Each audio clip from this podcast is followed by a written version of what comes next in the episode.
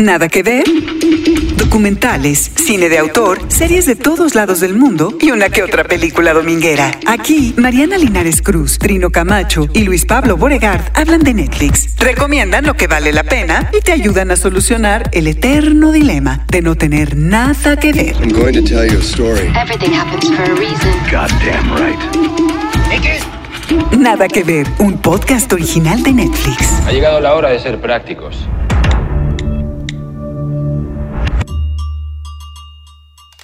Bienvenidos al episodio 63 de Nada que Ver y hoy les prometemos un viaje en el tiempo para celebrar el fin de una de las series más comentadas, más vistas y también más, eh, pues cómo podría decirlo compañeros, María Linares, Trino Camacho, que más dudas nos dejan, que más confundidos nos dejan al ver sus episodios, pero al mismo tiempo con ganas de más, ¿no? ¿Cómo están? Muy bien, me da mucho gusto saludarlos. Te veo muy bien, Mariana. Ahora sí no traes tus chinitos. Yo creo que así te dejó la serie con el pelo lacio como a mí. Agradezco haber visto la última temporada de, de esta serie. Agradeces que sea la última, ¿no? Por- bueno, no sé, no sé, no sé, no sé, porque yo ya estaba confundida desde antes y con esto ya ah, asumí mi confusión, eh, no solo de, de la serie, sino del mundo absolutamente, confusión absoluta. Les propongo que viajemos un poquito al pasado. Les quiero preguntar, eh, en la escuela, ¿cuál es la materia que más les costaba trabajo? Civismo. este, Pues, y de tú verdad, eres muy, tú civismo. eres muy porque- buena, eras muy, muy buena ciudadana, Mariana. Sí, pero mi escuela era de estas escuelas muy, muy tradicionales, en donde tenías que, además de, eh, regirte por un código, tenías que llevar uniforme, ¿no? Sea, a mí me parecía muy, eh, muy, muy aburrido lo del uniforme y mi única manera de revelarme en, el- aquel lejanísimo momento era ponerme unos calcetines que fueran de distinto color. eh, al resto del uniforme y me corrieron de la escuela varias veces porque justamente no estaba yo cumpliendo con los códigos de civismo de mi escuela y la que menos me gustaba, eh, geografía. y ahora pues eh, padezco un poco de, de aquello porque sigo confundiendo el Polo Norte con la Antártida.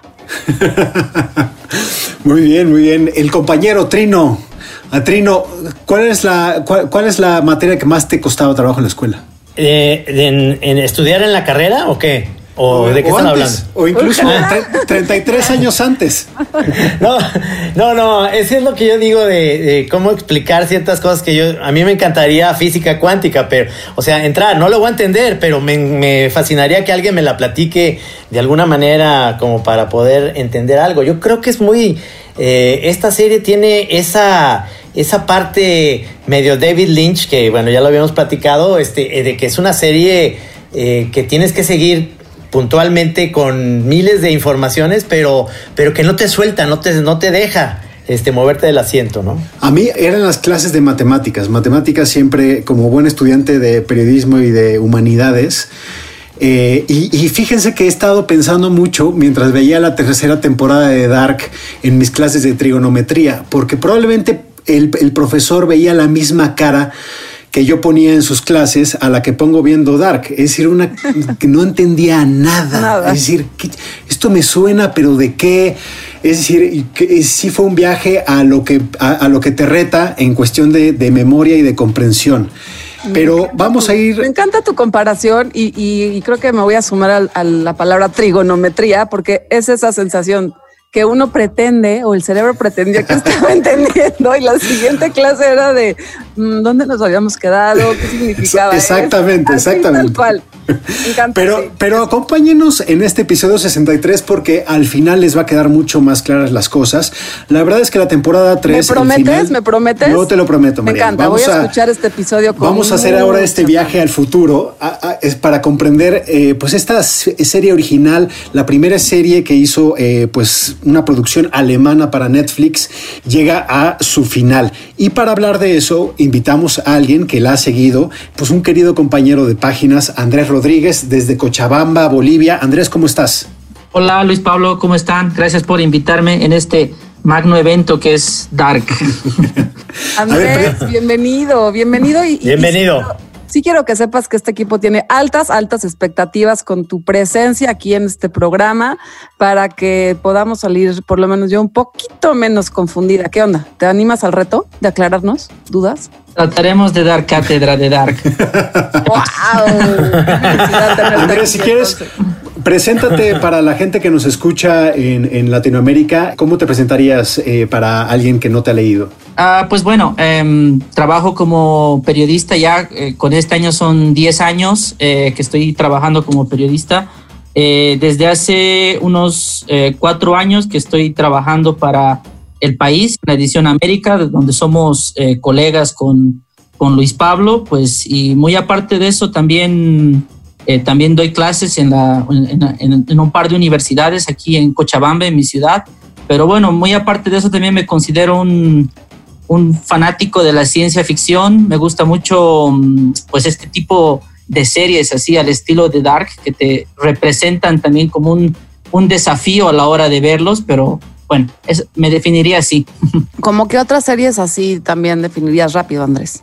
Para ubicar, para empezar a ubicar a la gente que nos escucha y que probablemente no ha visto Dark, como, como qué otras de referencia. Pues a ver, eh, creo que no es eh, coincidencia que la televisión alemana esté pasando así como que por un buen momento, ¿no? Porque hay otra serie también que se llama eh, Babylon Berlin, que también curiosamente está en el catálogo de Netflix, pero en Estados Unidos, que también está así como que eh, en sus últimas tres temporadas ha causado como que muchísimo, muchísimo furor, ¿no? Pero también pues después hay otras películas como esta de Ryan Johnson, Looper, eh, eh, es otro buen ejemplo. Y, además también lo que es interesante es que, bueno, Dark, un poco en esa lógica, se aleja también de clásicos, digamos, que hablamos de como volver al futuro, ¿verdad? En sus, en sus tres ediciones. Es como que eh, contradice un poco a ese paradigma que pone, por ejemplo, volver al futuro dentro de la lógica de que si tú cambias algo en el pasado,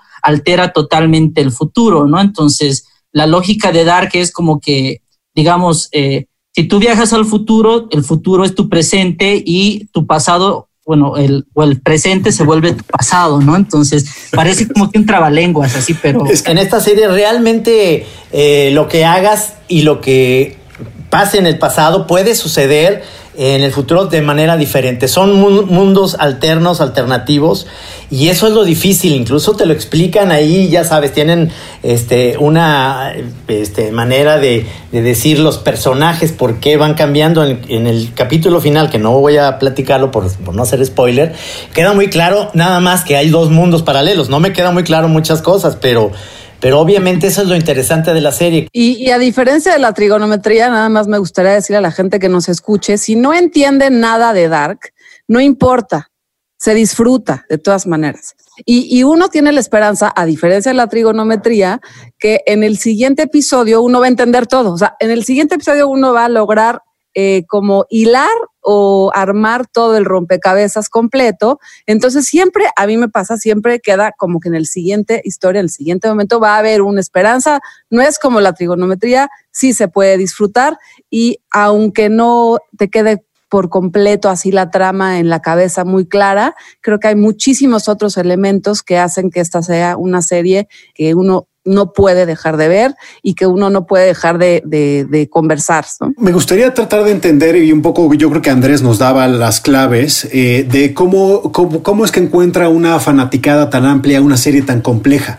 Y eso yo creo que lo más interesante de, de Dark es su herencia en, pues, una audiencia que está súper pendiente a los detalles, está muy dispuesta a discutir y a resumir la importancia de detalles tan ínfimos como puede ser una, una, pequeña moneda, un colguijo que traen algunos personajes, ¿no? Como es una medalla de San Cristóbal, como eh, son animales muertos, eh, como son, por ejemplo, cicatrices que tienen los personajes.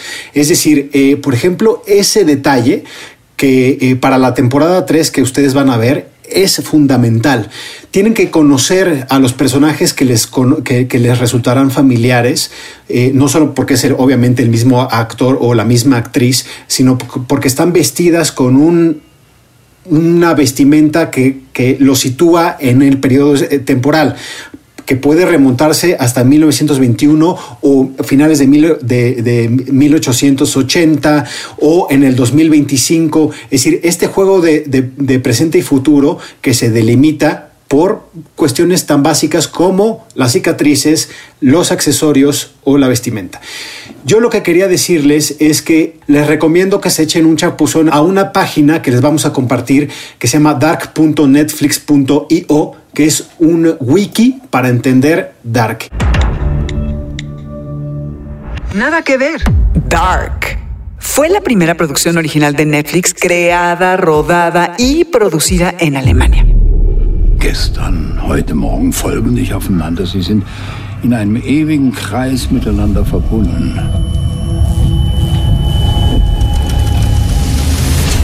Creo que es una serie que hay dos maneras de verla. Una con la necesidad de entender y de estar como muy atento siempre a explicarse las cosas, como en el asunto existencialista, la filosofía, la ciencia, y esta, esta página les va a servir muchísimo para ubicarse si tienen esa necesidad. Y otra necesidad, que es la necesidad de entretenimiento y la necesidad de una narrativa y la necesidad de, de ver un producto, una serie con un lenguaje cinematográfico eh, totalmente dominado, en donde los ambientes son muy importantes, donde el sonido juega un papel también eh, muy protagónico, los colores del vestuario, los ambientes del vestuario. Entonces, por dos vías, yo creo que se pueden cumplir con estas necesidades. Yo opté por dejar la necesidad del raciocinio a un lado y me dediqué mucho más al deleite, al disfrute, al reto también del espectador de, de, saborear estos ambientes, de saborear esta historia y no necesariamente estando preguntándome todo el tiempo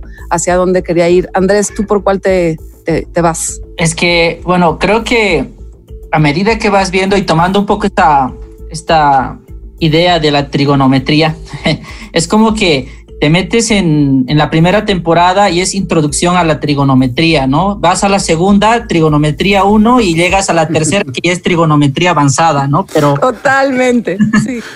Pero creo que, o sea, la serie está tan bien hecha, eh, o sea, tan bien escrita que de verdad llegas a un punto en el que, bueno, siguiendo esa misma línea, te llega a gustar la trigonometría al final, ¿no? Entonces, o sea, creo aunque que... no le entiendas, aunque no le entiendas, te gusta. Claro, es que creo que también hay un desafío, ¿no? O sea, porque eso creo que es muy importante, o sea, lo que tal vez ha generado una especie de fanaticada de, de esta serie, que hay un desafío, porque no es así como que una serie sencilla, eso lo sabemos, pero te invita de algún modo también a teorizar, ¿no? O sea, como decía Luis Pablo, está, los detalles están en los pequeños objetos, en las conexiones, en las marcas, en, o sea, en, detalles que de verdad te, digamos, en un, como decía, en un capítulo no lo entiendes y al siguiente te lo resuelven y, y te abre así como que te deja con la boca abierta. Entonces, es, es bien desafiante, diría Dark, ¿no? O sea, porque empieza como que con dos, tres líneas de tiempo y te van aumentando más personajes, te van poniendo más cosas. Entonces es como armar este gran, este gran rompecabezas, ¿no? O sea, de miles de piezas que al final cada una va quedando como que en, en el hueco que tiene que, que, quedar. Entonces creo que eso es lo, lo, lo que es muy, muy refrescante, ¿no? Esta historia es increíblemente compleja, incluso para quienes originaron en esta, eh, eh, pues, este entramado de, saltos en el tiempo, de eh, potencias nucleares, de venganza. Es una historia de amor también, una historia de amor que se va haciendo mucho más compleja en, este, en esta temporada 3. A ver, Andrés, quiero preguntarte cómo viste el arranque de esta temporada 3, que es ya, pues, la temporada que, que llama a ir resolviendo conflictos y a ir atando los cabos que quedaban sueltos en la 1 y en la 2. Eh, bueno, antes de eso, me gustaría retomar el hecho de que también eh, Dark, o sea, originalmente tenía que haber sido una película, ¿no? Que está hecha desde, o sea, está pensada desde hace 10 años. Entonces, la verdad es que creo que es imposible eh, concebir una serie como esta en, una película de dos horas, tres horas, ¿no? Entonces, y bueno, yendo a lo que tú decías, a mí por lo menos cuando vi la, segunda temporada y cuando vi cómo termina la segunda temporada, es que yo dije, no, es que es imposible que me resuelvan eh, todo lo que está pendiente, todo lo que está al aire en, en ocho capítulos y, y, encima que me digan que esta es la última temporada, o sea, yo estaba como que ya igual haciendo mis conjeturas y todo de, digamos, si es que de verdad les iba a alcanzar, ¿no? O sea, porque uno a veces se genera tanta expectativa que eh, tienes miedo a sentirte defraudado, ¿no? Pero creo que esta temporada, más bien esta tercera temporada, empieza mucho más oscura que las dos anteriores, empieza con, eh, es casi como un golpe que te dan así al estómago, que te deja sin aire, o sea que de verdad empieza, o sea, empieza así como que muy fuerte, pero va uniendo poco a poco, a medida que va avanzando los capítulos, va uniendo los hilos y de verdad te, yo creo que te deja satisfecho, ¿no? O sea, porque creo que eso es lo más importante al momento de pensar en un producto en este que se genera, digamos, tanta expectativa y tanta fanaticada, ¿no? O sea, es eh, muchísimo más desafiante por, como, por lo que mencionabas, porque ya no solamente estamos hablando de, digamos, cuatro o seis líneas de tiempo, estamos hablando de otro mundo en el que también tiene sus propias líneas de tiempo, ¿no? Entonces, creo que la gente no va a quedar eh, defraudada. Le agregaría un desafío más, a ver qué opinan ustedes, que es que los conceptos eh, de moral, éticos, vida, muerte, miedo, eh, toma de decisiones, en esta tercera temporada me parece que se vuelven aún más profundos o como una conversación también más de regreso con el espectador, en donde no solo hay una acción, sino que las consecuencias son parte de todo una manera de pensar. Eh, me, detengo en rápido en el episodio número 5. Hay una frase que me quedó muy grabada que dice, morir es parte de una maquinaria entera. Nacemos y morimos, no importa qué camino tomes. Y, yo digo, nada más esa frase es como para ponerle pausa y echarse una, una pensadita al respecto y, ver qué es lo que opina uno sobre si no, no pasa nada, sobre esas decisiones que uno va tomando en el camino. Y, y así me pasó, ¿no? A lo largo de esta tercera temporada, como que híjole, más, más reflexivo, ¿no? Es una serie hiper y muy alemana y, ahora lo, lo, hacen y lo subrayan y lo dejan clarísimo sobre la complejidad de los temas y como que ahora dicen, mira, eso de resolver no nos preocupa mucho porque queremos que sea, eh, eh, que recalque mucho que subraye mucho lo que nosotros buscamos. En el episodio 4 de la temporada 3 hay un eh, momento que para mí es parte aguas. Ahí van, em, van a empezar a ver que se empiezan a, a resolverse muchas dudas. Nada que ver. Dark. La tercera y última temporada se estrena el 27 de junio 2020, fecha en que dentro de la ficción sucede el apocalipsis. ¿Aus welcher Zeit bist du? Die Frage ist nicht aus welcher Zeit, sondern aus welcher Welt. Bin hier, um dir zu helfen, den Ursprung zu finden. Die eine Sache, die der Anfang für alles ist. In deiner Welt. Meiner. Pero quiero lanzar una pregunta a la mesa. A ver, Andrés eh, Trino, por ejemplo, es interesante que en la temporada 3, en la temporada final, eh, Marta cobre un peso importante, ¿no? Marta que parecía un personaje pues, importante de eh, pues la familia Nielsen, ¿no? Una de los, uno de los tres, una de los tres hermanos de la familia Nielsen, ahora se convierte en alguien que es básico. Así es, creo que eh, es un poco el hecho de que Marta durante las dos primeras temporadas, eh, al menos desde mi perspectiva, se asemeja mucho al personaje de la novela de H.G. Wells, ¿no? La máquina del tiempo. es como que el personaje que eh, por el cual se mueve toda la serie, ¿no? O sea, desde la perspectiva del personaje principal que es Jonas, ¿verdad? Entonces, siempre es visto como, tú dices, como un personaje secundario por el que gira alrededor, digamos, muchas de las motivaciones de nuestro héroe, por así decirlo, ¿no? Sí.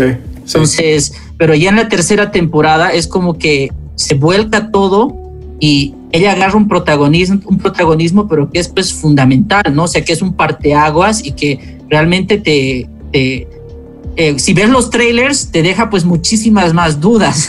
Entonces, creo que, como tú dices, a medida que avanza la serie no te queda muy claro, pero realmente ves que Marta es, eh, es, realmente no es un secundario, sino que es alguien realmente que tiene una labor eh, muy importante y que es, el, es una algo que va a cambiar todo, digamos, en la tercera temporada. Creo que es un personaje eh, básico en, este, en esta nueva temporada porque obviamente es, la, es el personaje que tiene un peso detrás por, por el dolor, ¿no? Por la desaparición de su hermano, este, se la pasa en terapia, este, y de repente este personaje llega digamos, de otra, de otra realidad. Ella misma se ve en, en otra, en otro, ¿se acuerdan de esta parte en el bosque que de repente ella, en estas eh, sucesiones de, de, películas de terror que me, que me chocan, que siempre hay alguien que se queda atrás rezagado y se ve ella en la, en la imagen a ella misma, este, con esta imagen, digamos, eh,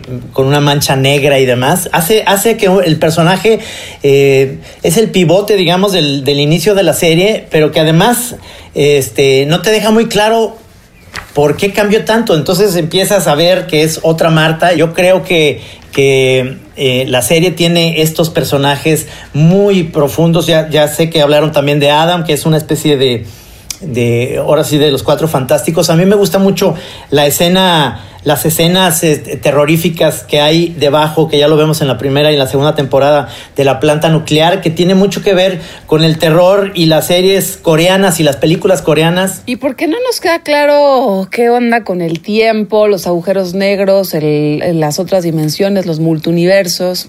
Pues Ricardo López echó un clavado, una conversación con alguien que lo puede explicar un poco mejor.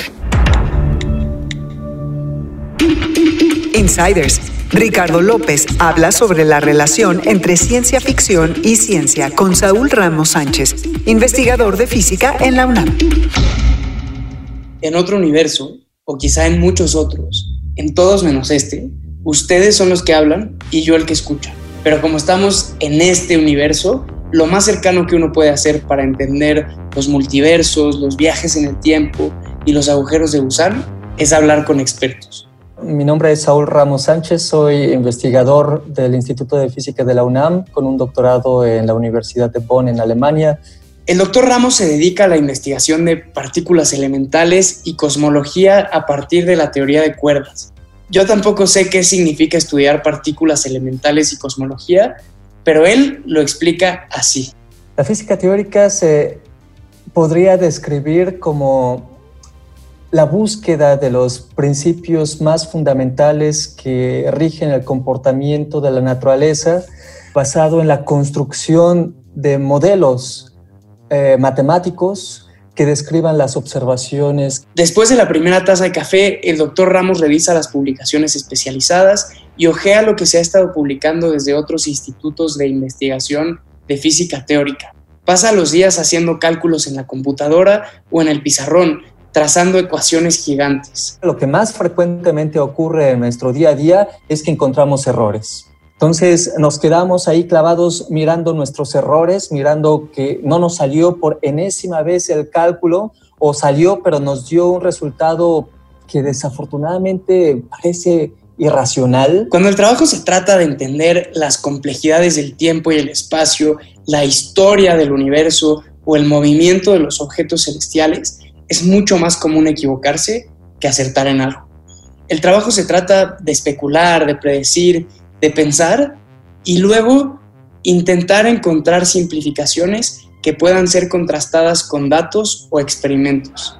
A veces el trabajo es tan difícil que lo único que queda es encontrar consuelo en la ficción. Todos somos humanos y todos deseamos divertirnos también. Entonces, cuando, cuando vamos al cine, por supuesto que todo el tiempo, si estamos viendo ciencia ficción, estamos de alguna manera sonriendo, irónicamente, porque la mayor parte de lo que se presenta es totalmente desconectada, desconectado de lo que sabemos cuantitativamente que uno puede encontrar en la naturaleza, o podría encontrar en la naturaleza. Puede que la ciencia no sea correcta, pero el doctor Ramos dice que los físicos también quieren disfrutar y que también quieren imaginar.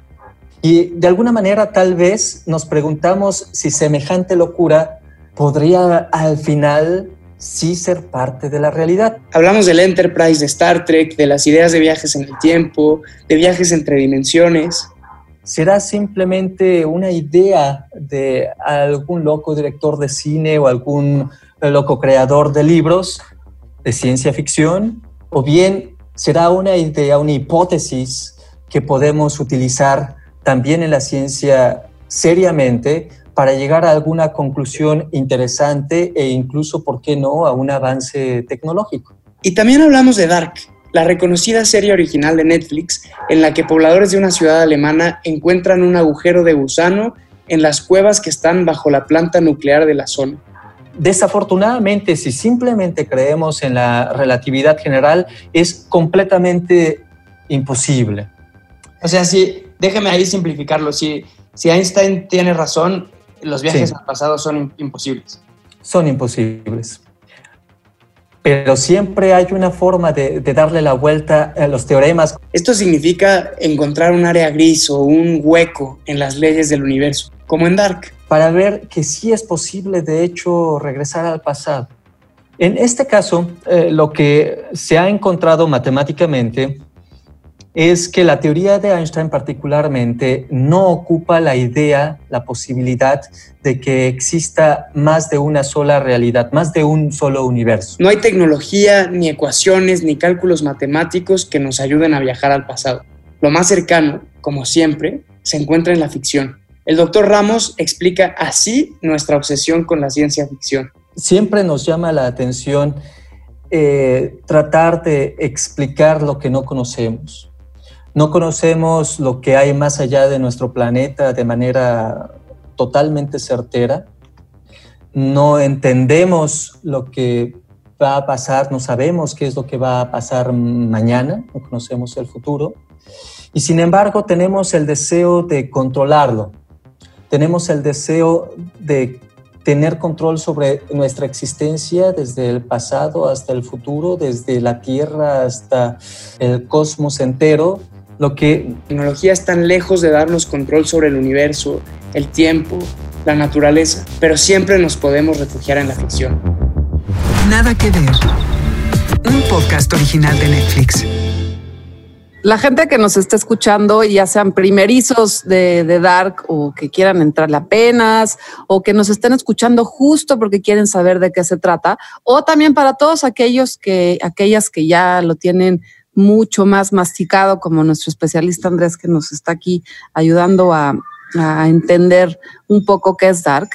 Esta es una serie creo, para, para estos eh, momentos en donde todavía es muy importante que nos quedemos en casa, todavía es muy importante que nos mantengamos lo más eh, confinados posibles, que genera adicción, ya sea si la viste o si es tu primera vez, es de estas series que en, en, momentos familiares o que tienes la necesidad de compartir la pantalla con otra o con otras personas, es buenísima porque genera conversación durante, ¿no? Mientras la estás viendo, después de que la estás viendo, eh, que todo el mundo tiene, como decías tú, Luis Pablo, teorías de la conspiración o teorías de cómo suceden las cosas y que además se vuelve un, una, una una manera de tener una cita otra vez a la pantalla, ¿no? En estos momentos en donde de pronto todo el mundo se va a hacer sus cosas y, oigan, ¿qué creen? Pues a las nueve nos vemos a ver Dark para echarnos otro episodio y así irnos comiendo poquito a poquito. Pero no es una serie para niños, ¿eh?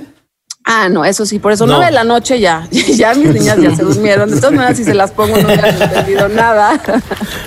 Pero No, es una serie que está, bueno, en este caso, de este lado del micrófono, este sucedió, está sucediendo porque yo me la volví a echar, que, que la pude ver con, con, con otras personas y, y ha sido muy divertido también muy entretenido. Sí, mira, aquí, aquí en, en, la casa, por ejemplo, está, está Inés, mi hija, que, que tiene a su novio francés. Entonces, obviamente, todas estas referencias son súper fans de la ciencia ficción, pero todas estas referencias de, de Regreso al Futuro salían en esta conversación, pero ellos no habían visto la, la temporada 1 y 2. Ahora ya están totalmente, ahora sí que envenenados para volver la 1 y la 2 porque yo les dije, bueno, tengo la oportunidad porque hago este trabajo para Netflix de ver la tercera temporada que aún no ha salido.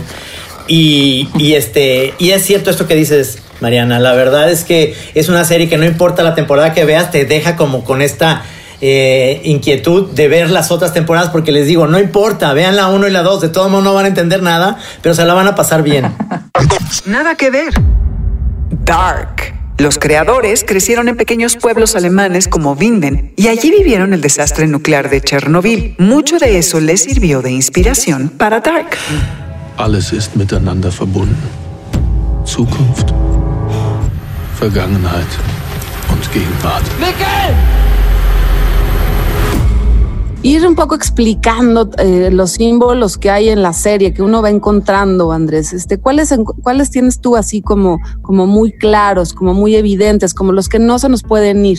Pues a ver, creo que en realidad eh, la constante, o sea, algo que se repite y es como que hila también toda la serie, es este, como dije, como cadenita de San Cristóbal, ¿no? Es el, el santo de los viajeros, ¿no? es como, es como que a través de, este, de esta pequeña medalla también se van uniendo eh, muchísimos puntos, ¿no? Se van muchísimos puntos y también creo que hay elementos así, pero eh, que son realmente muy llamativos. Es como que la característica también eh, chaqueta amarilla, ¿no? De, de Jonas, del personaje, que es así como que algo súper mítico y que es como que la vemos en la primera temporada y, en la tercera temporada también es como que vuelve a aparecer, vuelve a retomar esa, esa su fuerza, está el hecho también de, de la, el culto de los viajeros del tiempo, de Sigmundus, que es también así como que algo muy, muy importante, están pues este muro gigante, ¿no? O sea, que siempre que lo vemos y lo repasamos y lo seguimos repasando, este muro con con todas las líneas unidas a las familias, a la línea de tiempo. Es que, es que de verdad yo podría, podría seguir y seguir con todas las referencias que tiene la serie porque realmente están muy, muy cuidadas, ¿no? Y están muy, muy... Eh, no, o sea, cada, cada símbolo, cada cosa tiene un propósito, o sea, no está ahí por, porque sí, digamos. Eso es lo que es, eso me gusta mucho. Y yo, por ejemplo, ahí vuelvo, eh, ahí vuelvo un poco a recomendarles este, este wiki que se, eh, que hicieron con un trabajo titánico la gente de Netflix, que es dark.netflix.io. Este wiki un poco para entender, y ahí vienen algunos de estos elementos, ¿no? Es decir, algunos, eh, y retomo algunos de los que mencionó Andrés, por ejemplo, el medallón de San Cristóbal. También está esta moneda de 1986 que ustedes saben que sorprende a la policía de 1950. ¿Cómo es posible que haya una moneda que tiene, eh, que esté fechada 33 años después? Obviamente el búnker ¿no? El búnker es uno de los lugares, de los sitios que sabemos su importancia, porque luego entendemos que es el único sitio que te permite eh, estar protegido en el apocalipsis que sucede con el evento de la planta nuclear, ¿no? Nada que ver. Dark. La pareja de creadores Baran Odar, Jan Jeffries, el fotógrafo Nikolaus Summerer y algunos de los productores ya habían colaborado previamente en la película Who I Am. in der Zukunft, in der Vergangenheit oder ist alles in einer endlosen Schleife miteinander verbunden? Es muss einen Weg geben, das alles zu ändern. Pero, por ejemplo, está la partícula de, de Dios, la, la novela. La novela que va apareciendo eh, eh, en diferentes versiones a lo largo del tiempo, el, re, el reloj de Charlotte, que eh, eh, tiene un peso importante que no eh, hemos sido muy cuidadosos y, espero que la gente y la gente que ha visto que conoce muy bien nos reconozca que nada que ver. Hemos sido muy, cautelosos con los spoilers. Importante también que los creadores de la serie tienen han dicho varias veces que se han inspirado en, en, películas como Todos los hombres del presidente, que es una de mis favoritas de la historia de Pácula, Taxi Driver de Martin Scorsese, un poco por la atmósfera, eh, y creo que nos va a resultar obvio, pero ahora que, que, que, que lo mencionan ellos, Bong Joon-ho, el, director más conocido por Parásitos últimamente, y sí tiene como toda, todas, toda esta combinación de referencias, David Lynch, que también ya lo habías dicho, este Trino, David Fincher también, y obviamente Stanley Kubrick. Entonces, con toda esta mezcla de referencias, uno también puede empezar a saber qué es lo que va a encontrar en esta serie, que sí es como la mezcla, una licuadora de todas estas, de todos estos directores, ¿no? Nada que ver. Dark. Los creadores crecieron en pequeños pueblos alemanes como Winden y allí vivieron muy de cerca el desastre nuclear de Chernobyl. Mucho de esto les sirvió de inspiración para Dark. Apokalypse. Es wird wieder passieren. Deine Rolle in all dem hier wird viel größer als du denkst. Y mira, algo que me pasó a mí es que eh, la empecé a ver en el idioma original, después me pasé al inglés y al final terminé en el tercer episodio, la puse en español, la puse doblada al español, que el doblaje está bastante bien. Realmente necesitaba mucha atención y explicación de, de cosas para si en un momento me distraía, la misma, el mismo diálogo me, me volvía a meter en la historia y para mí era, en esta, en esta serie fue muy, eh, es primera vez que pongo, no es porque, no es porque sea malinchista, me encantan los doblajes mexicanos y los mexicanos, o bueno, los doblajes que hacen en Netflix, eh, digamos, eh, aquí en México, lo hacen bastante bien. Entonces esta serie me encantó, me encantó me, precisamente me- por eso. me encanta, me encanta tu viaje hacia la comprensión, ¿no? Es, también es muy alemán, ¿no? Es como la esencia del lenguaje. Empezaste en alemán, luego pasaste en Estados a- a- al inglés y dijiste, no, chinga, yo al español directo a ver si entiendo algo. Sí, a ver si entiendo algo, porque es su- su- sumamente alemana y sumamente linchana, pero es porque también es, es casi casi llevarte el libro de secundaria de Baldor este, ahí para entender las matemáticas y tenerlo en español, porque te distraes fácilmente con muchas cosas, estás de repente clavado ¿no? en, en ciertas cosas y te vas mentalmente y no estás, le- no estás leyendo los subtítulos, entonces dije, no, necesito que me la estén platicando. Nada que ver. Dark. La música es del islandés Ben Frost, especializado en instrumentación minimalista y experimental, con influencias que van del punk rock al black metal. Haben wir? 1986. Rückwärts. 33 Jahre vorwärts. Pero, a ver, es muy interesante eso que estás diciendo, Trino, porque eh, efectivamente nos lleva a y nos reta eh, eh, eh, en cuestión de razón. Y miren lo que tengo en la mano, ¿eh? Proust, ¿tienes a Proust? No podemos ver. No, no. Acerca. Ahora, ahora, ahora es el episodio 63, ya que vamos terminando, me gustaría cerrar con algo que a mí me marcó. Es decir, la temporada 3, la última de Dark, comienza con una cita de Schopenhauer.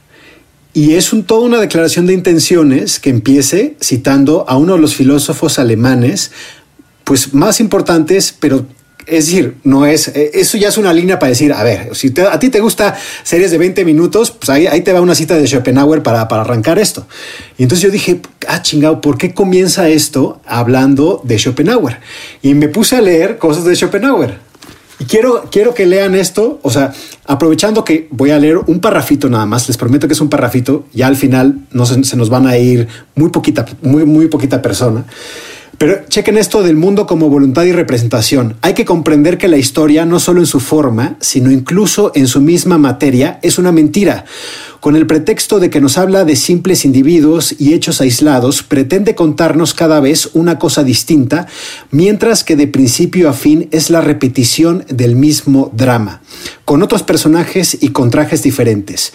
El verdadero filósofo de la historia acaba viendo que, bajo todos estos cambios infinitos y en medio de todo este caos, no se tiene delante más que el mismo ser, idéntico e inmutable, ocupado hoy con las mismas intrigas que ayer y en todos los tiempos. Ahí está, eso es Dark. Es decir, es, es curiosísimo que en un, en un eh, filósofo del siglo XIX encontremos la nuez de Dark hacia la despedida de esta tercera temporada. Y qué Después valioso.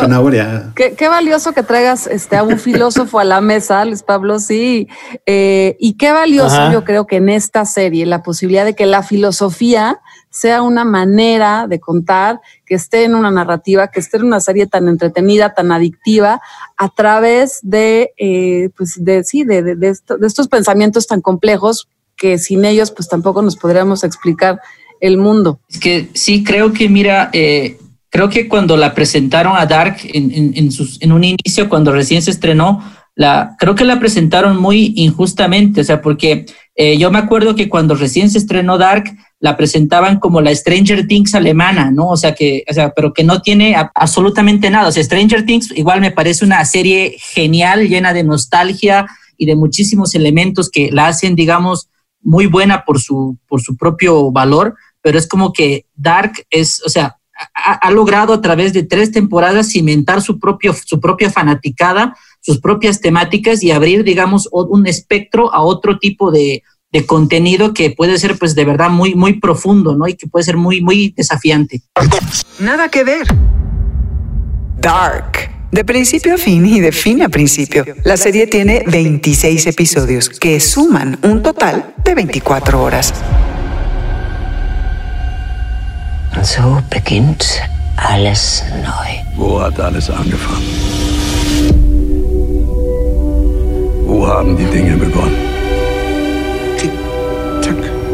In der Vergangenheit? In der Zukunft? Wer kann sagen, wo der Anfang liegt? ¿Hay algún episodio, Andrés, como que puedas decir que sea para ti el crucial de dar? Que es difícil porque son tantos y porque todos son relevantes, pero uno que, que, que vas a acordarte siempre de él. Uy, me pones en, en aprieto. algún, algún momento, algún momento, ahí está el EP. Yo tengo eh, el episodio 8 de la segunda temporada. Es básico para entender un poco este concepto de lo que hablamos al principio, de que los, los personajes se conocen a sí mismos y que no es, no es una cuestión de que, porque ese enfrentamiento del, del yo del presente con el yo del pasado o el yo del futuro, ahí es básico con uno de los perso- personajes más importantes. Nada que ver. Er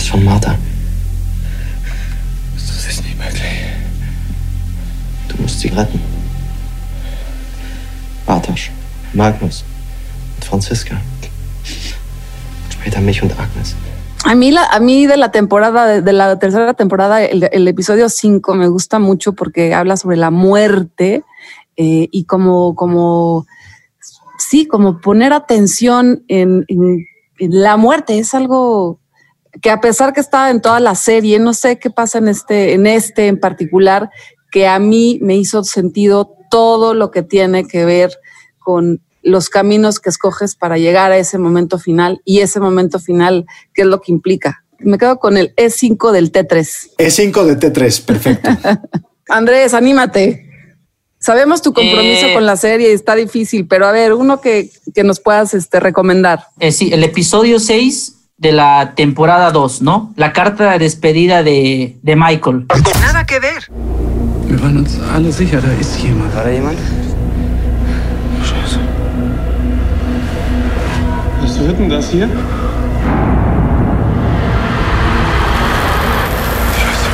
Was ist denn hier los? Was ist mit dem scheiß Lampen? Es, es así como que Sí, sí, sí, sí, sí. O sea, es, es, o sea, es como que te explica y te da así como que en esa... Es, yo creo que en realidad este capítulo puede ser para mí como que el que directamente o te vuelve un re- hiper recontra fan o, o digamos o dices eh, la voy a seguir viendo porque me gusta pero o te enamora o, o, o bueno o no sé qué más hacer la serie para, para que le, le agarres así pero completamente el hilo. Yo lo único que, que tengo de, de, de resistencia es el modelo que se repite en cada, cada episodio. O sea, es, ya sé que quieren jugar con la idea de que la historia se repite, pero, o sea, este formato donde pasa la historia y luego al minuto eh, 45 hay como una especie de corte musical y luego viene el desenlace. Ya al episodio 5 dices, ya, eh, o sea, ya estoy harto de esto. O sea, eh, ya entendí la idea, ¿no? No sé qué les pareció. Nada que ver. Dark. Serie de ciencia ficción que explora los viajes en el tiempo y en esta tercera temporada la teoría del multiverso.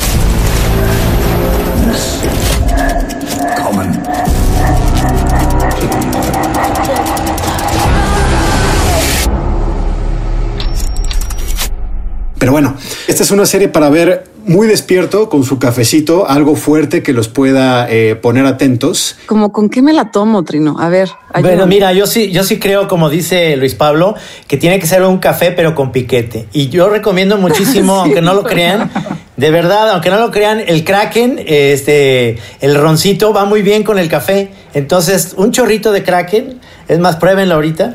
Y empiecen a ver este próximo sábado 27 porque les va a dar mucho significado que empiecen ese día Sí, a ver la y serie al día en la siguiente temporada. cancelen actividades, Sí, no tengan ya- nada que hacer, manténganse en horizontal para, para lograrlo. Claro, es que es, es el café con piquete, pero además no se olviden de su libreta, ¿no? Su pequeña libreta Exacto. para tomar sí, apuntes. claro. Claro, y, si tiene, y, si tiene, eh, y si tiene el símbolo este, mejor la libreta, porque ya entendimos que es la única forma de entender esta serie. La- Ahí la están todas las respuestas. La Sí, triqueta, exacto. efectivamente. Exactamente. Nada que ver. Dark es la segunda serie más popular según Rotten Tomatoes, donde tiene una calificación casi perfecta. Es gibt einen Weg.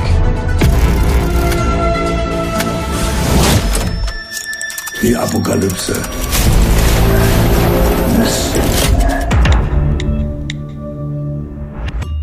Bueno, pues compañeros, Andrés, un abrazo gigante hasta Cochabamba. Eh, un gusto escucharte, compañero. Sé que estás también guardadito en casa y resistiendo, resistiendo el virus. Así es, así es. Bueno, hay que mantenerse, nada más hay que cuidarse, pero eh, como bien decían, esta es una gran serie para pues aprovechar de la cuarentena, así que agárrense un café con piquete, una frazadita, su, su libreta para tomar apuntes y yo creo que van a tener más que suficientes razones para no salir de casa. Exacto. Gracias, Andrés. Mucho gusto. Encantado cuando quieran. Eh, me encuentran en Twitter como Da Volar eh, o en Instagram también, así que cualquiera de las dos ahí para, para charlar o, o ahí por si me quieren echar también, eh, por si me quieren regañar, por si se me fue algo de Dark o, o lo que sea. Un placer, compañeros. Nos escuchamos la próxima semana. Muchas gracias. Saludos a todos. Gracias a nuestra productora, Andrea. Muchas gracias. Hola, pueden encontrar. Bueno, hola no. Adiós. pueden encontrar. Es que es, el tiempo, ¿ves? No te Hello, cuenta, goodbye. pero volvimos a empezar. El principio, es el, el principio es el final y el final es el principio. Ah. Muy bien. Hola, yo muy soy Mariana bien. Linares Cruz y me pueden encontrar en arroba Linares Cruz y ahí pueden escribirnos sugerencias, eh, quejas, observaciones y también qué es lo que opinan de esta gran, gran, gran serie que se llama Dark, que parece ser que ahora sí llegó al comienzo o al final, no sabemos. Hola, yo soy Trino Monero, arroba Trino Monero. Me pueden encontrar en todas las redes sociales, en Facebook, en Instagram y sobre todo en Twitter. Ahí me pueden escribir. Yo soy Luis Pablo Borregar. Estoy en arroba Luis Pablo B para hablar de cosas del presente y el futuro. Del pasado no tanto porque duele. bueno. Hasta luego. Hasta luego.